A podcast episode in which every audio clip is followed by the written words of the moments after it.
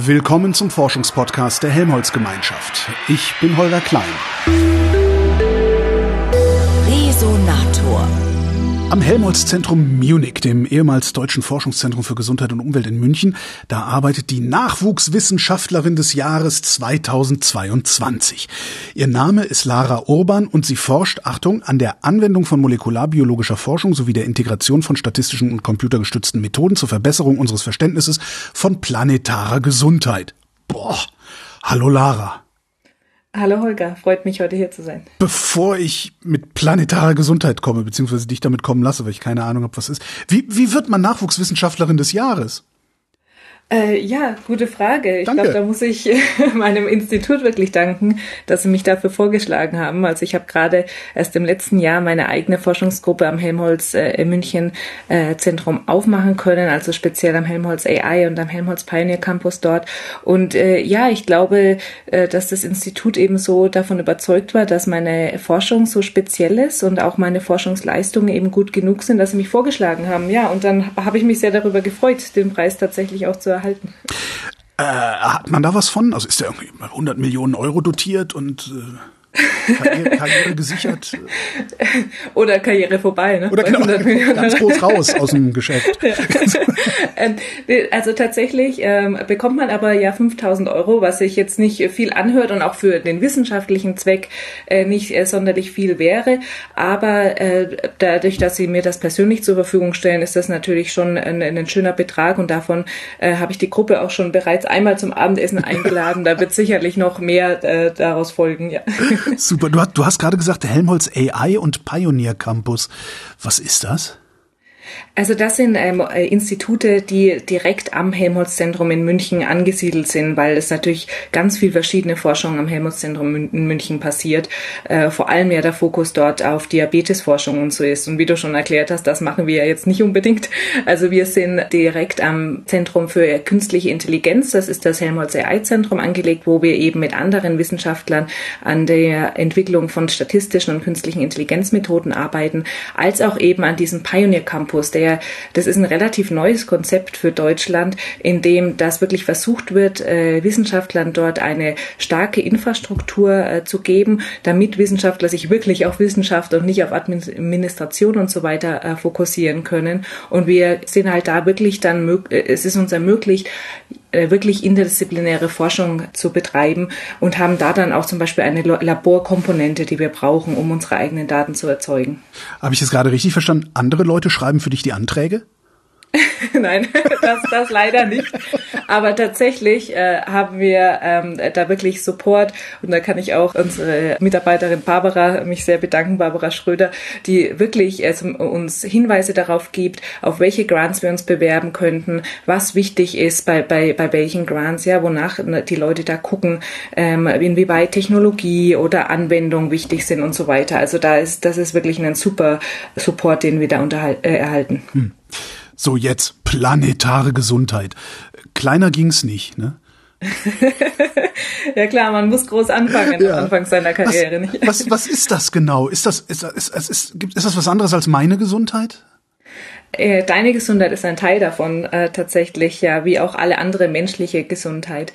Also der Begriff der planetaren Gesundheit, den gibt's eigentlich gemeinsam mit dem Begriff des One Health, also auf Englisch die eine Gesundheit, ähm, schon seit einigen Jahrzehnten, aber jetzt erst mit der Covid-19-Pandemie ist das so wirklich in den Fokus der Gesellschaft gerutscht. Also der, es gibt verschiedene Begriffe dafür, also planetare Gesundheit, One Health, auch Environmental Health und so weiter, aber im Endeffekt beschreiben diese Konzepte alle, dass äh, die Gesundheit von allen Organismen und auch von den nicht lebenden ähm, Ökosystemen auf unserer Erde alle voneinander abhängig sind. Und ich glaube, dass dieses Konzept ist ja sehr äh, leicht verständlich, ja. Und jetzt äh, Covid-19 hat da sehr viel Sinn gemacht, weil das eine zoonotische Krankheit ist, ja, die auf den Menschen übergesprungen ist. Ähm, aber natürlich können wir uns da viele andere Beispiele vorstellen und äh, vor allem, wenn man die, sich äh, darüber nachdenkt, was die Qualität äh, von der Luft auf einen Einfluss auf auf unsere menschliche Gesundheit hat, wie dann der Einfluss von wilden Ökosystemen den Einfluss auf Biodiversität hat und das darauf äh, wiederum auf die mentale, aber auch körperliche Gesundheit von Menschen und so weiter. Also da gibt es ganz viele ähm, Beispiele. Also es ist ein sehr breiter Begriff, äh, wie du schon darauf hingewiesen ja. hast. Ich hatte vor anderthalb Jahren ähm, mit, mit, dem, mit dem Gründungsdirektor vom, vom Institut für One Health in Greifswald gesprochen. Warum forschst du nicht da? Gute Frage. Ja. Also tatsächlich genau, ähm, dieses neue Helmholtz-Institut wurde jetzt vor kurzem erst eröffnet und äh, tatsächlich ist das natürlich auch wahnsinnig spannend für mich für zukünftige äh, Kollaborationen. Aber ich glaube, die, die speziellen Status, den ich jetzt hier habe am äh, Helmholtz AI und am Helmholtz Pioneer Campus, ist wirklich zu schauen, wie können wir neue Technologien integrieren, um äh, wirklich große Datenmengen zu erzeugen und die dann eben mit Ansätzen aus der künstlichen Intelligenz äh, zu analysieren. Ja, also da ist wirklich dieser technologische und statistische Faktor sehr, sehr wichtig, wo es eben wichtig für mich ist, auch Kollaborateure in diesem Bereich zu haben. Aber natürlich, äh, ja, versuchen wir auch über die Grenzen äh, des Helmholtz-Instituts in München hinaus äh, mit anderen zusammenzuarbeiten. Das mit den statistischen Methoden, das ist mir ehrlich gesagt alles viel zu abstrakt. Ich bin nämlich nur Geisteswissenschaftler. Was ja. genau machst du da? Ähm, also tatsächlich bewegt sich das auch auf vielen verschiedenen Leveln. Deshalb so einfach ist es nicht zu beschreiben. Aber woher? Wir haben ja Zeit, ähm, ne? genau, wir haben Zeit. Mal schauen, wie viel äh, Zeit die Zuhörer haben. also, ähm, das, also äh, ich komme tatsächlich aus dem statistischen Genomikbereich. Also, Genomik. Oh, Mhm, genau, Genomik ist die Erforschung unserer DNA, ja, also unseres Erbguts. Und äh, da ähm, habe ich eben also während meines Doktors in der statistischen Genomik gelernt, wie wir diese riesigen Datenmengen, die wir aus der DNA-Forschung bekommen, äh, gut analysieren können, um daraus Konsequenzen zu ziehen für menschliche Gesundheit. Also da habe ich direkt an Genomik von Krebserkrankungen an Menschen gearbeitet, aber jetzt eben in unserem Kontext auch, um mehr zu verstehen über planetare Gesundheit. Also ähm, weil wir eben mit der DNA DNA sowohl die ähm, Gesundheit von, von Menschen, von Tieren, von Pflanzen und so weiter verstehen können, als auch wie die voneinander abhängen, indem wir uns die DNA von Mikroorganismen angucken, die ja sozusagen uns alle miteinander verbinden auf unserem Planeten. Wenn du sagst riesige Datenmengen aus der Genom, was für Datenmengen sind das? Also das ist tatsächlich die DNA. Ja, die DNA, DNA selbst, okay. Ja, also die DNA besteht aus äh, vier sogenannten Basen, ja, also das ist sozusagen das Alphabet der DNA und daraus setzt sich dann das Genom von jedem einzelnen Organismus zusammen. Zum Beispiel in, im Menschen besteht unser Genom aus drei Milliarden Basenpaaren und der, so, diese Basenpaare bestehen aber in jeder einzelnen Zelle von unserem Körper und unser Körper besteht jetzt aus Trillionen von diesen Zellen. Und darüber hinaus haben wir noch viele Mikroorganismen, die in uns leben, die noch dazu ihre eigene DNA haben. Also ich glaube schon ein einziger menschliches Individuum hat so viel DNA DNA in sich. Deshalb kannst du dir vorstellen, wenn wir uns das auf dem planetaren Level angucken wollen, das wirklich sehr, sehr schnell große Datenmengen erzeugen kann. Aber ist denn nicht die DNA in jeder meiner Zellen gleich? Ähm, teilweise. Also ähm, per se hast du recht, ja, so dass jedes, äh, jeder Mensch sein eigenes Genom hat. Aber es gibt ähm, Unterschiede in, auf dem zellulären Level. Und das ist was, was wir im Detail auch jetzt erst vor kurzem richtig verstanden haben, wo es wo Technologien entwickelt wurden, die auf dem einzelnen Zelllevel eben die DNA untersuchen können. Aber ähm, am wichtigsten sind eben DNA-Unterschiede, wenn sie zu Erkrankungen führen. Ja, also zum Beispiel, wenn man eine Krebserkrankung hat, dann ist das oftmals ähm, bei vielen Krebsarten deshalb, weil eine Zelle, oftmals eine einzige Zelle, eine Mutation erhalten hat, zum Beispiel durch UV-Einstrahlung oder durchs Rauchen oder, oder durch Übernutzung von der Leber und dadurch äh, entsteht diese Mutation und dadurch entsteht dann der Krebs, der, der sich entwickelt von dieser einzelnen Zelle.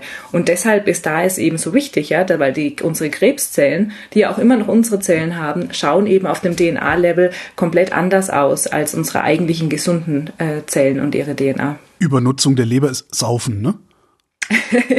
äh, ja, ich wollte nur sicher gehen. ähm, oder auch sehr, sehr fettiges Essen, okay, ähm, ja. sehr viel äh, Fleischkonsum, muss ich als Vegetarier dazu sagen. Genau, so, sowas. Äh, genau, Ach, echt viel Fleisch äh, geht auf die Leber? Ähm, genau, also ähm, ge gewisse Fleischsorten zumindest und auf eine gewisse Art und Weise äh, zubereitet. Äh, während ich dir da jetzt auch nicht so viele Details nennen kann, weil ich mich als Vegetarierin ja. damit eben nicht allzu viel damit beschäftige. Irgendwann wird's egal, ja, stimmt. Ja. So, äh, jetzt, ich, ich bin noch beim, beim menschlichen Genom. Ähm, die ja. jetzt bekommst du Daten äh, über das Genom oder aus dem Genom, äh, und zwar von einer gesunden Zelle und von einer Krebszelle.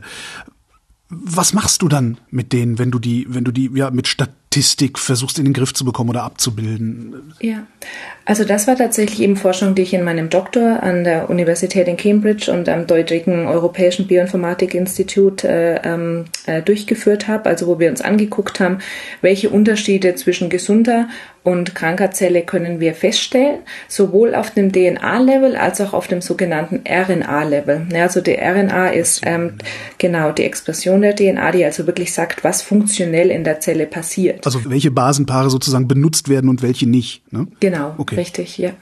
Und, und das äh, kann uns zum Beispiel darüber was aussagen, ob jetzt gewisse Krebsgene benutzt werden in diesen Zellen oder nicht, ja, die dazu führen, dass sich diese Zellen weiter proliferieren können und sich weiter vermehren können, ja, was im Endeffekt dann zu dem Tumorgewebe führt, das ähm, eben dann gefährlich werden kann für das Leben von Menschen.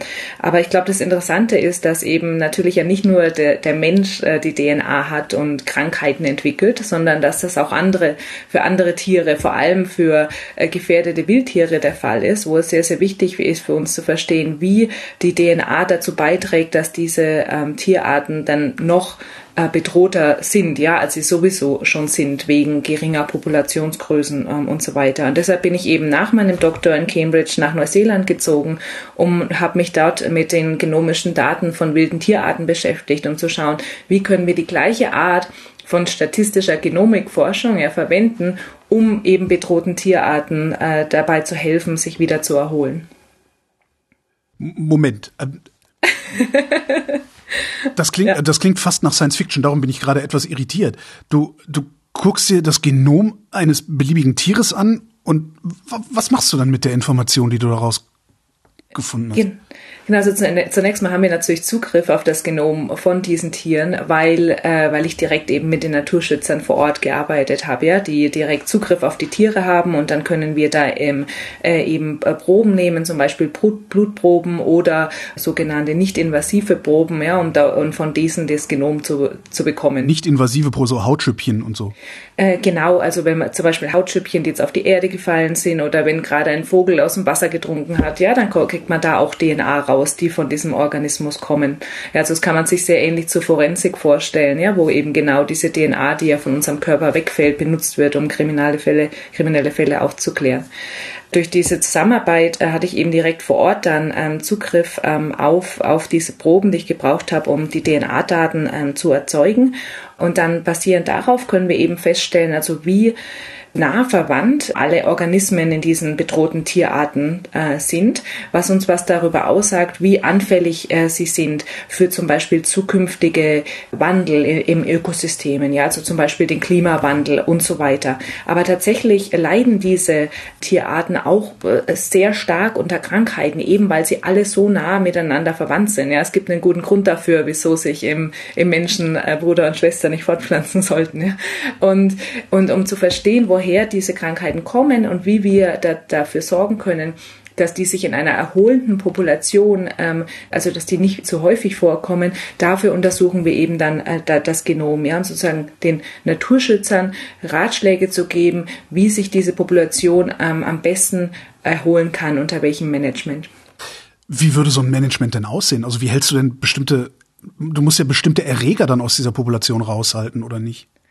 Genau, also ein klares Managementbeispiel ist, dass man sagt, man findet die, die besten beiden äh, Individuen von diesen Tierarten, um sich fortzupflanzen. Also so ein bisschen, wie es meine Kollegin immer beschrieben hat, ein Tinder für bedrohte Tierarten. Ja, also man sucht die zwei Individuen, die zusammen den äh, genomisch gesündesten äh, Nachwuchs äh, erzeugen können.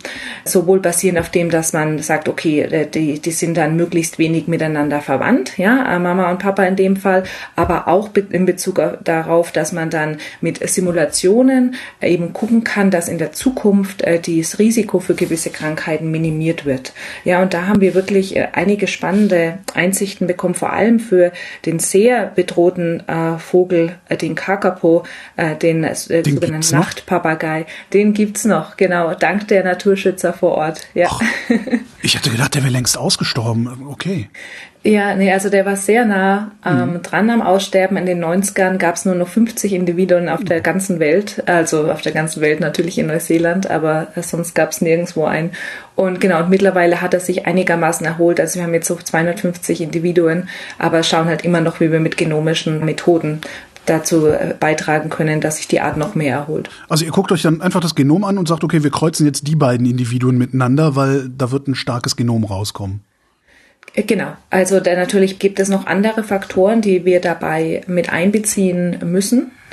Und das sind dann oft Daten, also sehr komplexe Daten, die wir von den Naturschützern erhalten. Ja, aber dadurch, äh, mit all diesen Informationen und den genomischen Daten dazu, können wir dann Modelle bilden und sozusagen die, unsere optimale äh, Fortpflanzungsstrategie erzeugen. Was für Daten bekommst du denn noch von dir? Oder was für Daten brauchst du denn überhaupt noch?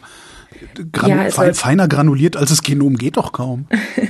ja, genau. Also zunächst brauchen wir aber natürlich auch noch Daten über die eigentliche Gesundheit oder sonstige Merkmale von den Individuen, um überhaupt untersuchen zu können, welche Individuen ähm, oder welche genomischen Grundlagen sind denn dafür verantwortlich, dass diese Individuen sehr, sehr anfällig sind für Krankheiten. Ja, also wir brauchen diese sogenannten phänotypischen Daten immer gemeinsam mit den genomischen Daten, um dann sogenannte Assoziationsstudien durchzuführen, die uns sagen, okay, dieses Gen ist verantwortlich ähm, oder oftmals mehrere Gene zusammen sind verantwortlich ähm, für eine gewisse Krankheit oder ein anderes äh, Merkmal. Aber noch dazu ähm, erhalten erhalten wir eben Daten zum Beispiel darüber, ob ja ein männliches Individuum zum Beispiel sehr, sehr gut darin ist, sich fortzupflanzen oder nicht, ja, weil wenn sie eben äh, das nicht gut erlernt haben, wahrscheinlich so, zusammen. hat er Bock oder hat er nicht? So. Genau, okay, genau. Okay, ja. Und tatsächlich ähm, hat das einen Einfluss darauf, wie gut das Männchen im Fortpflanzen ist, wie viele Eier dann ähm, auch wirklich fertil sind, also mhm. wirklich dann zu Kakapo-Küken führen da, danach, ja, also und das haben wir eben durch diese Integration von diesen ganz, ganz verschiedenen Daten äh, herausgefunden, ja, dass es da wirklich Zusammenhänge gibt. Und das hat dann eben auch wieder einen Einfluss auf, auf das Management, ja, ob jetzt ein gewisses Männchen herangezogen wird, um sich fortzupflanzen oder nicht. Warum gerade der Kakapo? Also der Kakapo ist ein Beispiel genau von den Tierarten, die ich in Neuseeland studiert habe. Also tatsächlich bin ich nach Neuseeland gezogen für die Forschung nach dem Doktor, weil es eben dort vor Ort viele bedrohte Tierarten gibt, aber auch weil es eben Naturschützer dort vor Ort gibt, die wirklich Technologien einbeziehen möchten in ihr äh, Management von den bedrohten Tierarten. Ja, deshalb hat es, es ich, war es mir auch möglich, dann vor Ort mit den Tierschützern in der Natur zu leben und ähm, auch tragbare genomische Technologien anzuwenden, also wirklich genomische Technologien, die wir mit uns ins Feld nehmen konnten, um dann direkt vor Ort Untersuchungen zu machen. Aber neben dem Kakapo habe ich also noch andere Tierarten dort ähm, vor Ort untersucht. Ich glaube, der Kakapo war nur eine Tierart, wo wir sehr viele Daten hatten und wo ich auch sagen muss, die gesamte Welt so ein bisschen daran interessiert zu sein scheint, was denn da passiert. Ja. Gibt es diese Art von Naturschützern, also die, die auch technologisch so weit vorne sind, gibt es die nur in, in Neuseeland? Also haben wir sowas nicht? Also es gibt es sicher nicht nur in Neuseeland, ähm, aber ähm, in Neuseeland gibt es dafür schon sehr viel Gelder auch, die zur Verfügung gestellt werden. Und es gibt ein eigenes sogenanntes Department of Conservation, ja, also ein eigenes Ministerium für Naturschutz, ja, was es bei uns natürlich nicht gibt. Ich glaube, der Grund, wieso Naturschutz in Neuseeland ähm, so viel, also ein, einen größeren Stellenwert hat als in vielen anderen Ländern, wie jetzt auch in zentraleuropäischen Ländern, ist, glaube ich, dass eben die Tierarten erst vor relativ kurzer Zeit so stark dezimiert wurden. Ja, ich glaube, in Europa äh, gab es ja seit langer Zeit einen anthropogenen Einfluss, in dem, dass die menschliche Population sich ausgeweitet haben und Habitate zerstört haben und damit äh, wirklich einen Einfluss auf die Biodiversität hatten. Während in Neuseeland sind die Europäer halt erst im 19. Jahrhundert dort gelandet und die Maori, also die indigenen Völker, ähm, sind äh, so am Ende des Mittelalters ja dort angekommen. Deshalb bis dahin gab es ein wahnsinnig gesundes Ökosystem mit viel Biodiversität. Und dadurch haben wir Menschen jetzt halt auch noch beobachten können, was denn unser Einfluss wirklich ist, ja, indem dass äh, wir gesehen haben innerhalb von äh, ja wenigen Jahrhunderten, wie äh, Tierarten wirklich fast zum Aussterben oder teilweise zum Aussterben getrieben worden sind wegen unseres Einflusses. Deshalb ich glaube, ist das Bewusstsein dort ein bisschen größer, ja, als als in im, in manchen anderen Ländern tragbare genomische Instrumente? Also meine Fantasie äh, lässt mich jetzt irgendwie an den irgendwelche Tricorder von der Enterprise denken, aber sowas ist halt nicht. Ne? Also, also ihr müsst schon noch Blutproben nehmen oder habt ihr irgendwie geheime Geheimtechnologie? Ja, also ähm, genau, also man, man muss die Proben schon noch nehmen, aber okay. lustigerweise, also ich muss sagen, äh, ähm, mir gefällt es immer wahnsinnig gut, wenn man in irgendwelchen Filmen sieht, äh, dass versucht wird, DNA-Technologien äh, mit aufzunehmen. Und tatsächlich, äh, ich glaube, es war der letzte James Bond-Film, in dem sie das auch versucht haben, nicht? Stimmt, ein, ein, ein, ein Gift, das nur auf eine bestimmte DNA anspricht oder so, ne? Richtig, ja, ja. ja. Ähm, ähm, und deshalb mussten sie eben ja die DNA von den Leuten dort vor Ort erst messen. Mhm. Und äh, diese Maschine, die sie da verwendet haben, die ist, sieht tatsächlich so ein bisschen ähnlich aus zu dem, was wir verwenden. Also ähm, während wir natürlich kein Gift verwenden und auch alles, was wir tun, nur für äh, tun, um die Gesundheit von Menschen und uns, unseren Planeten zu unterstützen. Das sagt der MI6 bestimmt auch. Also, ja. ich, ich, kann, ich kann mich jetzt leider nicht mehr dran erinnern. Was war das für eine Maschine? Also was wie, wie messt ja. ihr denn die DNA? Ist das was, was sehr schnell geht, sehr hoch automatisiert ist dann auch?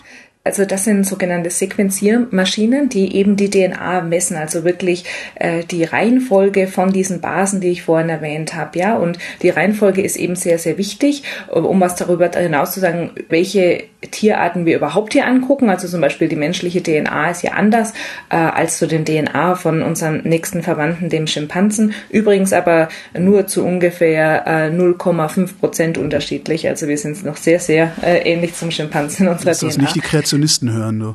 ja. ja, ich glaube, die hören hier eh nicht zu. also, äh, vermute ich auch mal. okay, Entschuldigung jetzt.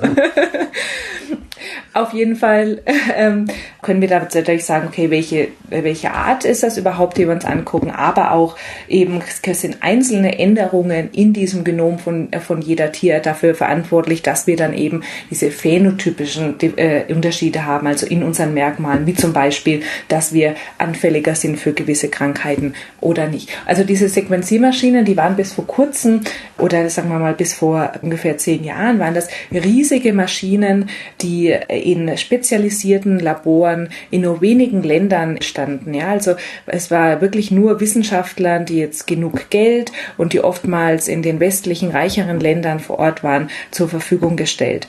Und durch die Entwicklung von diesen äh, eher tragbaren Technologien können wir jetzt eben Sequenzierung überall hinbringen. Also diese Sequenziermaschinen, die wir jetzt äh, benutzen, die sind wirklich kleiner als als ein als viele von den heutigen Smartphones. Ja, also wirklich wow. in der Größe von, von, einem, von einem Handy, das wir mit uns nehmen können ins, ins Feld und dort vor, vor Ort eben dann die Daten erzeugen können. Das heißt, du hast eine Zigarettenschachtel großes Ding dabei, äh, das, das, das macht kurz Peaks an meinem Finger und danach hast du mein komplettes Genom. Ähm, also genau, so leicht ist es leider noch nicht. Ach, ähm, genau, aber wir arbeiten tatsächlich auch daran, äh, diesen Prozess äh, so weit wie möglich zu automatisieren. Ja, also zu sagen, dass wir sagen, ja, wir haben die Probe, an der wir interessiert sind und können die idealerweise einfach nur in eine Maschine geben und kriegen die Sequenzierdaten raus. Jetzt im Moment äh, müssen wir erst natürlich noch die DNA extrahieren ähm, aus dieser Probe, aber da arbeiten wir auch schon mit verschiedenen Firmen zusammen, um das so weit, so weit wie möglich zu automatisieren automatisieren, also dass wir in dem äh, im Endeffekt nur unsere Probe nehmen, das mit zwei, drei Enzymen zusammenmischen und in eine kleine Maschine reinstecken und dann kriegen wir unsere DNA raus, die in dieser Probe war. Und das kann tatsächlich eine Blutprobe sein, aber auch wie gesagt eine Wasserprobe, eine Erdprobe oder sogar eine Luftprobe. Ja? Und dann können wir diese DNA eben genau sequenzieren auf dem äh, portablen, tragbaren Sequenziermaschine. Eine Luftprobe. ja. Also, ich, ich atme DNA aus? Äh, genau, auf jeden Fall. Also äh, du, du atmest auf jeden Fall Teile deiner DNA aus, ja. Also alleine dadurch, weil eben ähm, ja ge ge gewisse Hautzellen, ja, also mit ausgeatmet werden. Also das das passiert ständig. Aber natürlich und das ist auch was äh, was was uns wichtig ist. Du atmest auch potenzielle ja also äh, Bakterien und Viren und Pilze, die jetzt in deiner Lunge oder in deinem ähm, Mund leben können, mit aus, ja. Und das ist zum zum Beispiel was, wo, wo wir auch sagen können, wir verwenden das sowohl für menschliche Gesundheit als auch für die Gesundheit von Wildtieren. Ja, zum Beispiel haben wir am Kakapo daran gearbeitet, um eine Pilzinfektion äh, in den Lungen festzustellen. Ja, dadurch, dass wir eben messen, welche DNA tatsächlich aus äh, den Mundöffnungen ja von den von den Kakapo rauskommt oder in dem Sinn in Schnäbeln in diesem Fall. Und die, die Differenz zwischen meiner DNA und dem Rest, der da noch ist, ist dann vermutlich der Pilz, ne? Ähm, genau, also wir, wir haben äh, ja heutzutage sehr gut gefüllte Datenbanken, wo wir wirklich die Genome von vielen verschiedenen Arten, äh, von Menschen, aber eben auch von Pilzen, Viren, Tieren, Pflanzen und so weiter drin haben, so dass wir, wenn wir neue DNA kriegen, wir erstmal gucken können, ah, ist diese DNA denn sehr ähnlich zu einer DNA von diesen Datenbanken und dadurch können wir dann klassifizieren, was sich denn da drin wirklich befindet. Aber darüber hinaus, und das finden wir jetzt auch erst raus, wo wir eben anfangen, mehr und mehr zu sequenzieren, gibt es auch noch viele, viele Arten, vor allem auf dem kleinen Level, ja, also mit, mit äh, Bakterien und Pilzen und Viren und so weiter, von denen wir noch überhaupt keine Ahnung hatten. Ähm, aber da können wir dann trotzdem immer noch schauen, okay, wie ähnlich ähnlich ist denn DNA, die wir kriegen, zu der DNA von einem bekannten Organismus und können dann was darüber hinaus sagen, wie evolutionär äh, verwandt äh, zwei verschiedene Arten sind. Ich vermute mal, dass das ja noch Zukunftsmusik ist, aber ich könnte mir vorstellen, dass es irgendwann äh, sowas ähnliches gibt wie einen Geigerzähler für Radioaktivität mhm. für ja, ich sag mal, biologische Schadstoffe in der Umgebungsluft. Also dass ich irgendwie sagen kann, okay, äh, in, in, in diesem Gebäude ist, ist, von, ist, ist ein solcher Pilz, in jedem Gebäude ist ein anderer Pilz. Ist sowas irgendwann möglich? Absolut, ja. Der, der Geigerzähler ist ein sehr schönes Beispiel, Holger, tatsächlich. Also daran arbeiten wir eben, zu sagen, wir automatisieren das alles zu dem Extent, dass wir sagen, die Probe selbst zu nehmen, ja, was in der, im Beispiel der Luft äh, das Filtern von Luft wäre, als auch dann eben die äh, sequenziert Daten zu bekommen und diese dann auch zu analysieren. Wir packen das alles in eine kleine Maschine und können dann vor Ort eben Sachen messen. Und äh, ich glaube, auch das ist natürlich, wenn man jetzt an die letzte Pandemie denkt, sehr, sehr wichtig, wenn man über Orte nachdenkt, wo viele Menschen sich regelmäßig treffen, zum Beispiel natürlich Flugplätzen, wo ein sehr großer Verkehr besteht und äh, das sind Orte, wo man wirklich denkt, da könnte sich die nächste Pandemie schnell wieder verbreiten, ja. Und da dann Frühwarnsysteme zu haben, ist sehr, sehr wichtig. Aber auch natürlich im kleineren, ja, könnte man tatsächlich die Luftqualität überall messen, zum Beispiel in Krankenhäusern, um zu schauen, ob sich irgendwelche Krankheitserreger über die Luft verteilen oder zu Hause, ja, um zu schauen, wie gut die Luftqualität vor Ort ist. Und das hat natürlich einen großen Einfluss auf die menschliche Gesundheit. Also im Grunde könnten wir mit SARS-2-Dosimetern in der Gegend rumlaufen. genau. Wenn es ja. rot wird, gehen wir mal lieber aus dem Raum raus. Ähm, äh, richtig, also ich glaube, da müssen wir natürlich auch dann äh, gleichzeitig das gesellschaftliche Bewusstsein ein bisschen erhöhen von dem, was denn tatsächlich um uns rum ist. Genau. Ähm, es ist, äh, also da ist es natürlich wichtig zu wissen, dass äh, ständig äh, Bakterien, Viren, Pilze und so weiter um uns herum schwirren und viele davon ja auch wahnsinnig wichtig sind für unsere Gesundheit oder die Gesundheit von Ökosystemen, von denen wir auch abhängig sind. Idealerweise würde es, es uns dabei eben helfen, wirklich die schlimmen Krankheitserreger zu erkennen, vor allem die, die eben potenziell zur nächsten Pandemie äh, führen können. Na, wenn ich mir einfach die, die, die letzte oder die aktuelle angucke, also SARS-CoV-2, ähm, das Genom kennt ihr, das heißt, rein theoretisch könntest du ja ja, das hardwareartig äh, in, in eine solche Art Geigerzähler einbauen, äh, so dass man eigentlich konstant die, die, die Virenbelastung in einem Raum damit messen könnte oder nicht? Oder, oder genau, Nein, genau. Ähm, nur das eben alles noch zu automatisieren. Ja, also ja. da, da steckt noch viel Arbeit drin, aber ich glaube, dass äh, ich glaube, halt wir leben in einer Pandemie. ja, also ja, ho hoffen wir mal, dass wir eine Zeit lang verschwunden bleiben jetzt. Ja, also ich glaube, die das ganze Bewusstsein von dem, dass dass so etwas wie eine Pandemie möglich ist, ja, wenn wenn wir eben nicht auf unsere Beziehung mit der Natur achten und so weiter. Da, das ist jetzt ja wirklich klar, ja, also dieses Bewusstsein hat sich äh, stark äh, vergrößert. Aber ich bin mir sicher, dass sowas einfach wegen der heutigen Vernetztheit von unseren Populationen einfach früher oder später wieder auftreten wird. Aber ich bin mir sicher, dass wir dann besser vorbereitet sein werden als jetzt. Du hast vorhin den Begriff Frühwarnsystem auch benutzt. Taugt deine Technologie für Frühwarnsysteme? Also auf jeden Fall. Aber, aber woher weißt du denn, welcher Erreger das Problem ist? Ähm, ja, sehr gute Frage. Also die Sache ist eben, dass wir das genomische Material, und das ist im Falle, muss ich jetzt kurz sagen, von SARS-CoV-2 ja nicht die DNA, sondern die RNA, ne, weil das ja ein RNA-Virus ist, aber die RNA können wir natürlich auf die komplett äh, gleiche Art und Weise messen. Was wir erfassen können, ist in diesen DNA- und RNA-Daten äh, einerseits, ob wir es mit einer neuen Art äh, zu tun haben, ja, zum Beispiel einer neuen bakteriellen oder virulenten Art, die sich äh, vor kurzem sehr schnell entwickelt hat, also sich sehr schnell evolviert hat. Und da äh, basierend darauf können wir also wirklich Modelle errichten und vorhersagen, ob denn so eine Art äh, das Potenzial hätte, jetzt pathogen zu werden oder eine Pandemie hervorzurufen, weil wir eben mit genomischen Daten nicht nur was aussagen können über die Arten, sondern auch über die Funktionen. Ja, also zum Beispiel über die Virulenz, also zu wie vielen Ansteckungen das führen kann.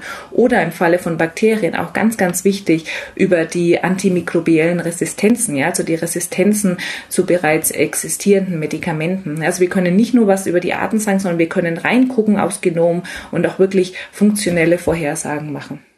Wie gut seid ihr? Also das, das versuchen wir jeden Tag selbst herauszufinden, tatsächlich.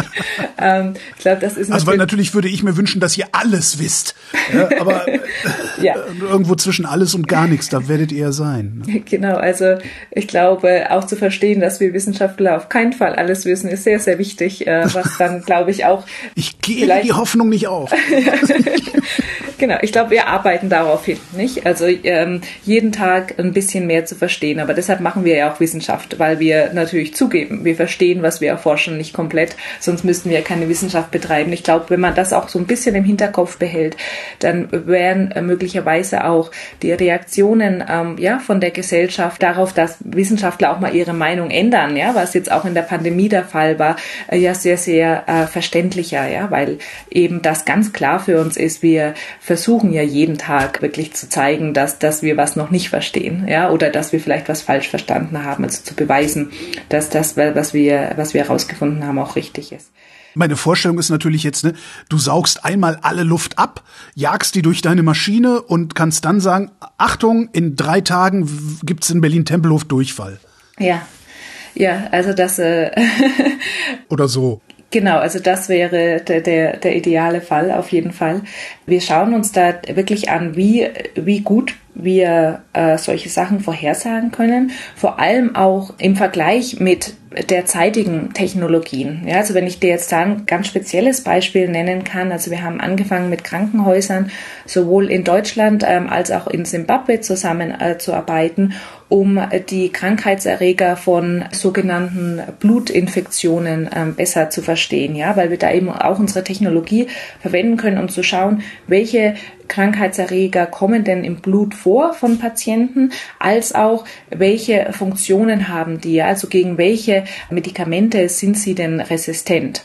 Ja, und da haben wir jetzt dann einerseits äh, die Ergebnisse, die wir direkt von den Kliniken kriegen, die sind basierend auf ähm, relativ äh, teuren und lang dauernden Methoden, die zum Beispiel Bakterien jetzt wachsen lassen, ja, auf einem gewissen Medium, wo man weiß, okay, das Bakterium mag dieses Medium, das Bakterium mag dieses dieses Medium. Also es ist sehr, sehr, da, da geht sehr viel Arbeit rein, um das machen, äh, zu machen und es dauert sehr, sehr, sehr lange, aber wir, wir haben äh, dann wirklich Ergebnisse, von denen wir wissen, okay, wir können jetzt vergleichen, was wir aus unseren genomischen Arbeiten kriegen und können schauen, wie äh, sich das denn vergleicht. Ja, und darüber hinaus können wir dann sagen, okay, kriegen wir zum Beispiel die gleichen äh, Vorhersagen über antimikrobielle Resistenzen, wie jetzt die Standardmethoden, die derzeit im Krankenhaus verwendet werden. Und falls wir dann das wirklich ähm, schaffen, und da sind wir gerade dabei, das eins zu eins äh, zu vergleichen und haben da auch wirklich sehr vielversprechende erste Ergebnisse, dann kann man sagen, okay, jetzt können wir diese portable, tragbare genomische Technologie ins Krankenhaus bringen und können dann die Zeit, bis wir wirklich die antimikrobiellen Resistenzen herausfinden, von einigen Tagen Tagen auf wenige Stunden herunterbrechen und damit dann wirklich äh, die, den Arzt vor Ort informieren, ähm, welche Medikamente gegeben werden sollten bei einer solchen Infektion. Ja, also wir, wir haben ja was, mit dem wir uns vergleichen können. Ja, wir müssen jetzt nicht perfekt performen, ja, aber wir, wir können sagen, wir verbessern den derzeitigen Standard. Funktioniert das denn eigentlich auch in die Zukunft? Weil im Moment klingt so ein bisschen wie äh, ja, Wettervorhersage oder Klimaforschung. Also ihr guckt euch die Daten aus der Vergangenheit an, gleicht die mit eurem Modell ab. Und wenn es stimmt, stimmt. Könnt ihr das auch in die Zukunft schreiben irgendwie? Mhm. Vorsicht an der Stelle? Ja, also das äh, was ganz wichtig ist bei, bei unseren statistischen Methoden und Modellen, ist natürlich, dass wir sagen, wir können et etwas vorhersagen, was wir noch nicht gesehen haben. Ja, also wir können verallgemeinern. Und da können wir dann ganz einfach sagen, okay, wir haben jetzt Daten, äh, gerade von der Vergangenheit, aber wir können Teile dieser Daten nicht verwenden. Ja, einfach, also wir können, wir können die uns nicht angucken, wir können sozusagen ähm, vorgeben, als wären das Daten aus der Zukunft, die wir derzeit noch nicht sehen können. Wir trainieren dann unsere Modelle und eben auch Modelle aus der künstlichen Intelligenz und können dann diese Daten, die wir ähm, noch nicht verwendet haben, verwenden, um zu gucken, okay, wenn wir jetzt annehmen, wir sehen Daten, die unser Modell wirklich noch nie zuvor gesehen hat, wie gut würde es denn funktionieren, was wir hier vorhersagen, ja? Also wir simulieren sozusagen unser eigenes Nichtwissen, ja, indem wir nicht alle Daten verwenden, die wir haben. Wie genau verarbeitet ihr die Daten denn dann eigentlich? Also es wird ja mehr sein als eine Excel-Liste, ne? ja, also äh, tatsächlich, ähm, wie du dir vorstellen kannst, das äh, sind ja eben riesige ähm, Datenmengen, die wir oftmals auf eine ganz bestimmte Art und Weise schon speichern müssen, ja, um überhaupt solche großen äh, Datenmengen ähm, speichern zu können. Und dann äh, verwenden wir auch wirklich also äh, spezielle computergestützte Programme, um diese Daten ähm, laden zu können und diese dann auch analysieren zu können. Also wenn man sich vorstellt, dass viele Menschen ja heutzutage einen Computer zu Hause haben, der hat eine ganz äh, normale CPU und auch eine GPU, um zum Beispiel Computerspiele spielen zu können. Und davon haben wir halt in, in diesen Computern, die wir verwenden, ja wirklich oftmals Hunderte oder Tausende, ja, um dann wirklich kleinen Supercomputer da stehen. Genau, ja. Also auf dieses äh, ähm, Supercomputer können wir aber tatsächlich auch von außen zugreifen, sodass wir eigentlich von überall in der Welt eben unsere Daten äh, analysieren können. Aber eben wie man mit diesen großen Datenmengen auch umgehen muss, das ist auch was, was wir immer noch selbst erforschen. Also wir entwickeln auch selbst Programme, um diese ähm, Daten ähm, zu analysieren und vergleichen da auch viele verschiedene Ansätze miteinander, ja, um zu schauen, ähm, was denn am effizientesten ist. Aber warum muss man denn daran noch? Ich hätte gedacht, dass das was ist, was im Wesentlichen auserforscht ist, weil ihr vergleicht ja eigentlich nur zwei Datensätze miteinander, oder nicht? Äh, nein, nein, nein. Also, also, also nee, da, da gibt es tatsächlich noch sehr viel an Forschung zu tun. Und ich glaube, äh, vor allem natürlich deshalb, weil wir immer noch neue Technologien ähm, entwickeln, die dann neue Datenarten erzeugen, die wir dann analysieren müssen. Plus auf der anderen Seite entwickeln Forscher im Bereich der künstlichen Intelligenz immer weiter neue Ansätze, ja, die wir dann verwenden können. Und ich glaube dann eben diese Datenart und die Art der Datenanalyse zusammenzubringen und dann eben das zu verbinden mit dem, was wir jetzt eigentlich wirklich robust aussagen können. Ja, also ich glaube, das ist wirklich ein laufender Prozess und da passiert momentan also so, so viel. Also dass es da wirklich also sehr, sehr viel äh, Platz für Wissenschaft gibt im Moment, ja. Das heißt, es ist sehr unübersichtlich gerade?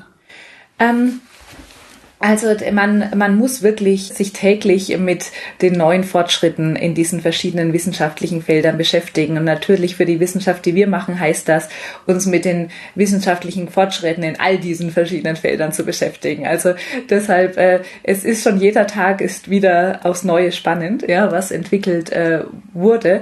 Aber äh, gleichzeitig haben wir natürlich auch in der Wissenschaft ein System, dass wir beurteilen, wie gut die Wissenschaft ist, die von anderen gemacht wird. Ja, eben von anderen wissenschaftlichen äh, Wissenschaftlern, sogenannten Peers, wird das be be be beurteilt. Ja, und dadurch äh, muss man jetzt nicht selbst jede neue Wissenschaft evaluieren, sondern man kann da seinen wissenschaftlichen Kollegen auch einigermaßen vertrauen. Ja, dass man eben die Sachen anwendet, äh, die auch am vielversprechendsten waren.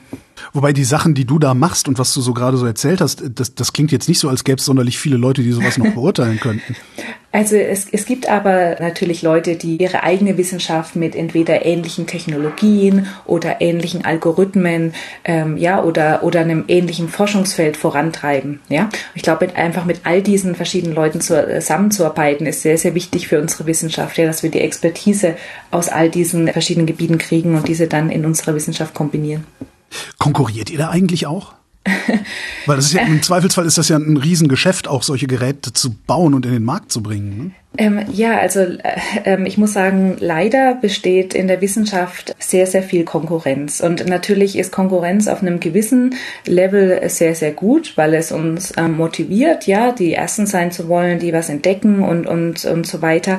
Aber ich habe momentan wirklich das Gefühl, dass es in der Wissenschaft zu viel um Konkurrenz und zu wenig um Zusammenarbeit geht. Das hat auch damit zu tun, wie unser wissenschaftliches System äh, selbst derzeit aussieht, weil es eben sehr darauf basiert ist, dass nur einzelne Individuen Erfolg haben, die sich durchsetzen können, die zeigen können, dass sie was Neues gefunden haben und so weiter, ja, ähm, anstelle, äh, dass man wirklich sagen würde, okay, Kollaboration ist, ist das Wichtige und auch ein Team gut leiten zu können, ist, ist das Wichtige und so weiter, ja, aber das ist auch was, was mir sehr am Herzen liegt, also danke, dass du das gerade ansprichst, weil ich mich auch sehr dafür einsetze, das Wissenschaftssystem selbst äh, zu revolutionieren und mehr in die Richtung zu gehen, dass wir sagen, wir sind offener und transparenter, wir haben keine Angst, über unsere Wissenschaft mit mit anderen zu reden, weil es ja sehr, sehr wichtig ist, eben von anderen über unsere Wissenschaft äh, zu hören.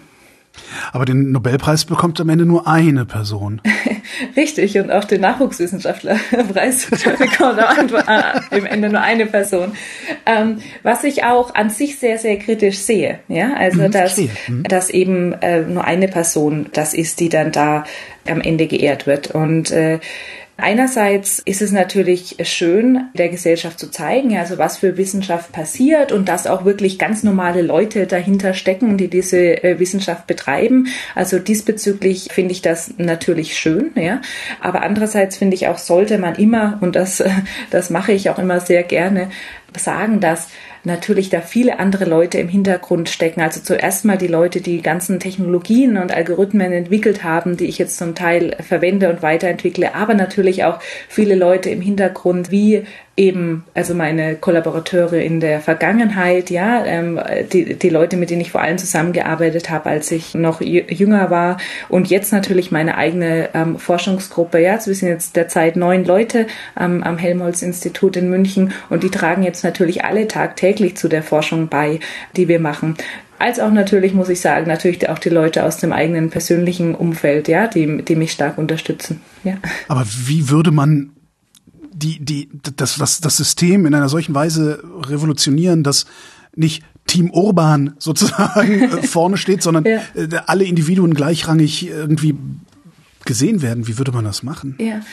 Also ich glaube nicht, dass das Allerwichtigste jetzt ist zu sagen, okay, dass jeder ähm, auf der gleichen Stufe steht und miteinander arbeitet, weil natürlich man als Student und als Doktorand noch mehr lernen muss ähm, als jetzt ein, ein, Gruppenleiter oder Professor, während ich sagen muss, dass ich natürlich auch noch jeden Tag äh, ähm, weiter lerne, wie jeder andere auch. Ich glaube, das Wichtige ist, dass wir wirklich fähig sein müssen, offen über unsere Wissenschaft mit anderen zu reden, ohne die Angst haben zu müssen, dass die jetzt eben uns die Wissenschaft äh, klauen oder ihr eigenes Patent darauf erklären oder sonst was. Und äh, da äh, trägt unser derzeitiges Wissenschaftssystem eben nicht wirklich dazu bei, indem dass es unterstützt wird, dass eben man ein äh, man für sich selbst kämpft, ja, und äh, man nur ähm, man darauf achten muss, äh, dass die eigene Wissenschaft anerkannt wird und so weiter, ja. Also ich glaube, da kann sich eben viel ändern, in dem wie Wissenschaft evaluiert wird. Kommen wir nochmal zurück zu deiner Forschung. Mhm. Woran arbeitest du denn gerade konkret? Ja, also wir, wir arbeiten tatsächlich ähm, sehr interdisziplinär an, an vielen Aspekten der planetaren Gesundheit. Deshalb ist es gar nicht so einfach runterzubrechen.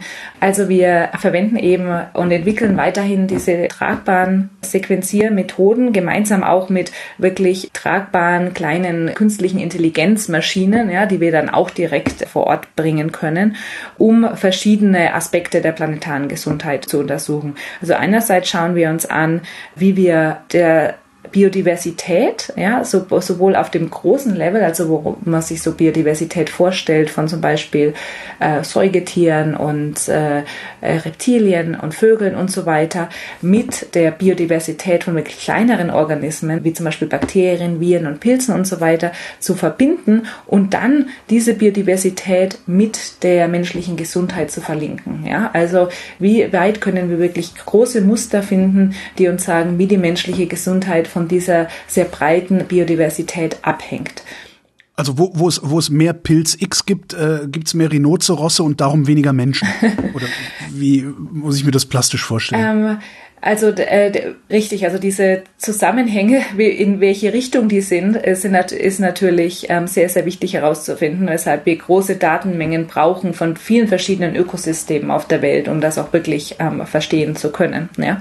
Aber ich glaube, also äh, vielleicht um mal ein Beispiel ähm, hier zu nennen, ja, was man sich sehr gut vorstellen kann. Also wir arbeiten zum Beispiel mit Forschern in Brasilien zusammen, wo wir uns angucken, dass in manchen Gegenden Habitatzerstörung passiert, in anderen Gebieten aber nicht. Ja? Also da haben wir einen Vergleich zwischen einem gesunden Ökosystem und einem ungesunden Ökosystem. Jetzt können wir uns anschauen, wie sich die Biodiversität dort von, von Vogel, Säugetier und Reptilienarten ändert und können uns gleichzeitig anschauen, wie sich die Mikroorganismen, ja, zum Beispiel in der Luft, in der Erde oder im Wasser ähm, verändern und wie sich auch diese Funktionen von diesen Mikroorganismen verändern. Also zum Beispiel inwieweit die äh, virulent sein können für den Menschen oder antimikrobielle Resistenzen tragen können. Und da darüber entsteht dann eben wieder der Link zum Menschen hin. Ja, inwieweit kann das einen potenziellen Einfluss auf die menschliche Gesundheit haben? Ja, und es kann, kann aber natürlich auch den anderen Weg rum sein, indem dass wir als Menschen zum Beispiel schnell Resistenzen für Medikamente entwickeln können, weil wir diese sehr viel öfter benutzen und damit die Mikroorganismen diese Resistenz sich erlernen können. Und dann können wir diese Resistenzen auf Wildtiere übertragen, ja, das dann wiederum einen, einen negativen Einfluss haben kann. Also äh, das ist, glaube ich, so ein Beispiel, wo wir uns wirklich alles angucken. Biodiversität, mikrobielle Diversität, mikrobielle Funktion, humane Gesundheit und gleichzeitig Zerstörung der Natur. Ja, wie hängt das alles miteinander zusammen? Und im Endeffekt möchten wir eben jetzt auch wieder dieses Beispiel nehmen, äh, ein, eine Motivation finden für unsere Menschheit und für unsere Gesellschaft, unsere Natur und unsere Ökosysteme besser zu schützen. Das ist ja jetzt noch Grundlagenforschung, was du machst. Gibt's gibt's das schon in Anwendung tatsächlich? Also so, dass ich ja, dass ich in meinem Alltag oder in meinem erweiterten Alltag das auch spüre, was ihr da macht? Also tatsächlich würde ich fast sagen, innerhalb der Wissenschaft ist das eigentlich schon sehr angewandt. ja, also dass wir. Stimmt. aber natürlich ist es immer noch innerhalb vom Wissenschaftssystem, da hast du schon recht. Was jetzt wahrscheinlich für, für, für uns direkt, jetzt auch für Menschen in Deutschland, ja, die gerade zuhören, sehr, sehr wichtig ist, ist, ist ja zu verstehen, ja, äh, welche ähm, Ökosysteme unterstützen ähm, denn meine menschliche Gesundheit und wie habe ich einen Einfluss auf diese Ökosysteme. Und das kann sich dann darauf, äh, darüber darüber auswirken, dass man zum Beispiel im Sommer in einem gewissen See oder Fluss nicht mehr schwimmen kann, ja, weil dieser jetzt äh, ja äh, so von gewissen äh, potenziellen Krankheitserregern überlaufen ist, dass man da nicht mehr schwimmen kann oder zumindest kein Wasser trinken sollte, ja. Und das seht ihr dann früher, als man es an der Algenbildung erkennen würde, ne?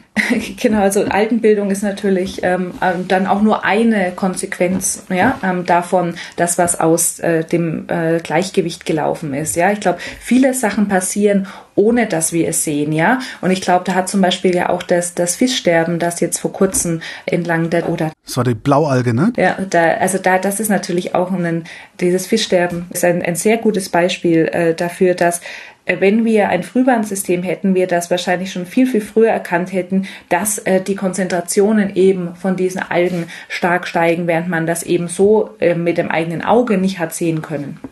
Und ich glaube, das ist auch zum Beispiel ein sehr interessanter Aspekt, ja, also die, die Sicherheit wirklich auf, am nächsten Tag essen und sauberes Wasser auf den Tisch zu haben. Ja, ich glaube, das ist was, was wir in der deutschen Bevölkerung oftmals relativ weit entfernt ähm, davon sind. Aber natürlich in der globalen Welt äh, für einen Großteil der Menschheit tatsächlich ist das jeden Tag ja eine sehr, sehr wichtige Frage. Ja, habe ich die Sicherheit, dass ich etwas zu essen haben werde und dass ich einen Zugang zu Trinkwasser haben werde. Und auch natürlich mit dem, wie äh, Essen heutzutage produziert wird, also oftmals in Monokulturen und so weiter, ja, könnte es sehr schnell eine Lebensmittelunsicherheit haben, äh, wenn sich ein gewisser Krankheitserreger entwickelt, der dann äh, tatsächlich ähm, gewisse Pflanzen oder gewisse ähm, Tierarten befallen würde, ja, die wir benutzen, um Fleisch herzustellen. In meiner Wahrnehmung der, der Biosphäre wird alles immer schlimmer, obwohl wir seit Jahrzehnten wissen, wie wir es besser machen können mich macht das persönlich wirklich irre. Ja, jetzt Täusche ich mich? Also wird es alles gar nicht immer schlimmer? Oder hältst du einfach nur mehr aus als ich? Oder ist es für dich abstrakt genug, weil es auf äh, DNA-Ebene passiert?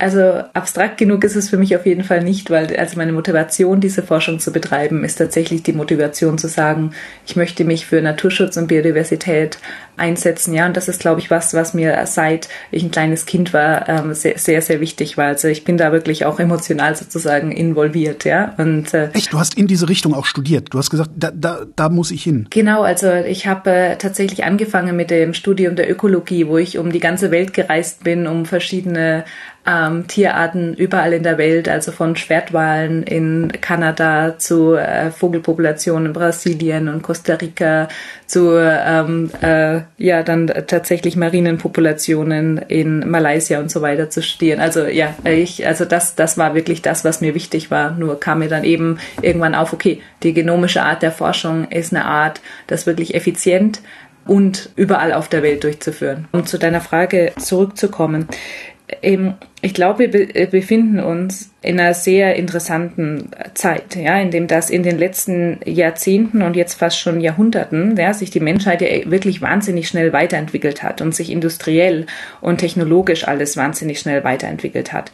Und wer es am Anfang eingesetzt wurde, um den, dem Menschen ein besseres Leben zu beschaffen, ja, auch äh, ja, der zu, eine gewisse Lebensmittelsicherheit zu geben, ein, ein warmes Haus zu bereiten und so weiter. Und jetzt fällt uns das alles auf die Füße. Naja, so, so würde ich es gar nicht sagen. Ich würde ich würd sagen, ähm, dass wir jetzt eben langsam verstehen. Ja, also wir haben erstmal herausgefunden, okay, wir können das alles machen, wir können ein besseres Leben äh, für Menschen erzeugen. Ja, aber immer noch nicht auf der ganzen Welt, muss ich auch hinzufügen, wo wir uns auch noch sehr für einsetzen müssen, ja, dass wir wirklich gleiche Lebensqualitäten für alle Menschen auf dieser Welt erzeugen.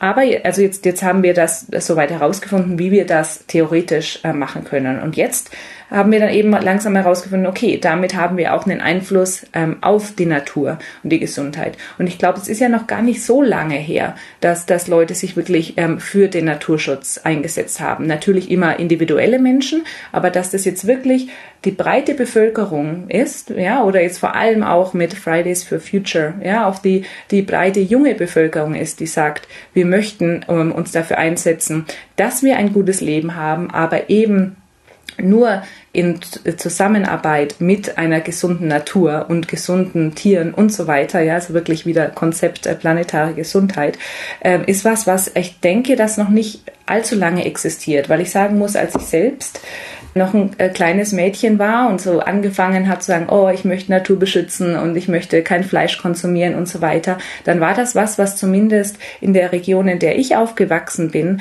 mit äh, äh ja ein bisschen mit mit Lachen und mit oh, das ja. ist doch nur eine Alternative, äh, ja, also äh, ja, vor 40 Jahren haben wir die Grünen ausgelacht. Genau, genau. Also ich glaube, wenn man ja, wenn man jetzt diesbezüglich denkt, und ich bin jetzt ja auch noch nicht allzu alt selbst, und dass ich als Kind darüber noch so ein bisschen ausgelacht wurde, während es jetzt eine Greta Thunberg gibt, ja, die wahnsinnig unterstützt wird gesellschaftlich, dann finde ich schon, dass sich da viel bewegt hat. Also ich Deshalb glaube ich, befinden wir uns jetzt an dieser interessanten Zeit, wo wir es schaffen können, diese Technologien, die wir entwickelt haben ähm, und diese Ansätze, diese einerseits weiterzuentwickeln, aber eben auch dafür einzusetzen für die allgemeine planetare Gesundheit, anstatt nur auf den Menschen selbst ähm, zu fokussieren. Also ich glaube, es sind sehr interessante, spannende Zeiten und wir haben eine sehr, sehr gute Chance hier gerade, die eine Art von Welt ähm, herzustellen, in der wir auch alle leben möchten. Natürlich mit sehr viel Einsatz und deshalb stehe ich jeden Morgen auf, ja, um mich dafür einzusetzen.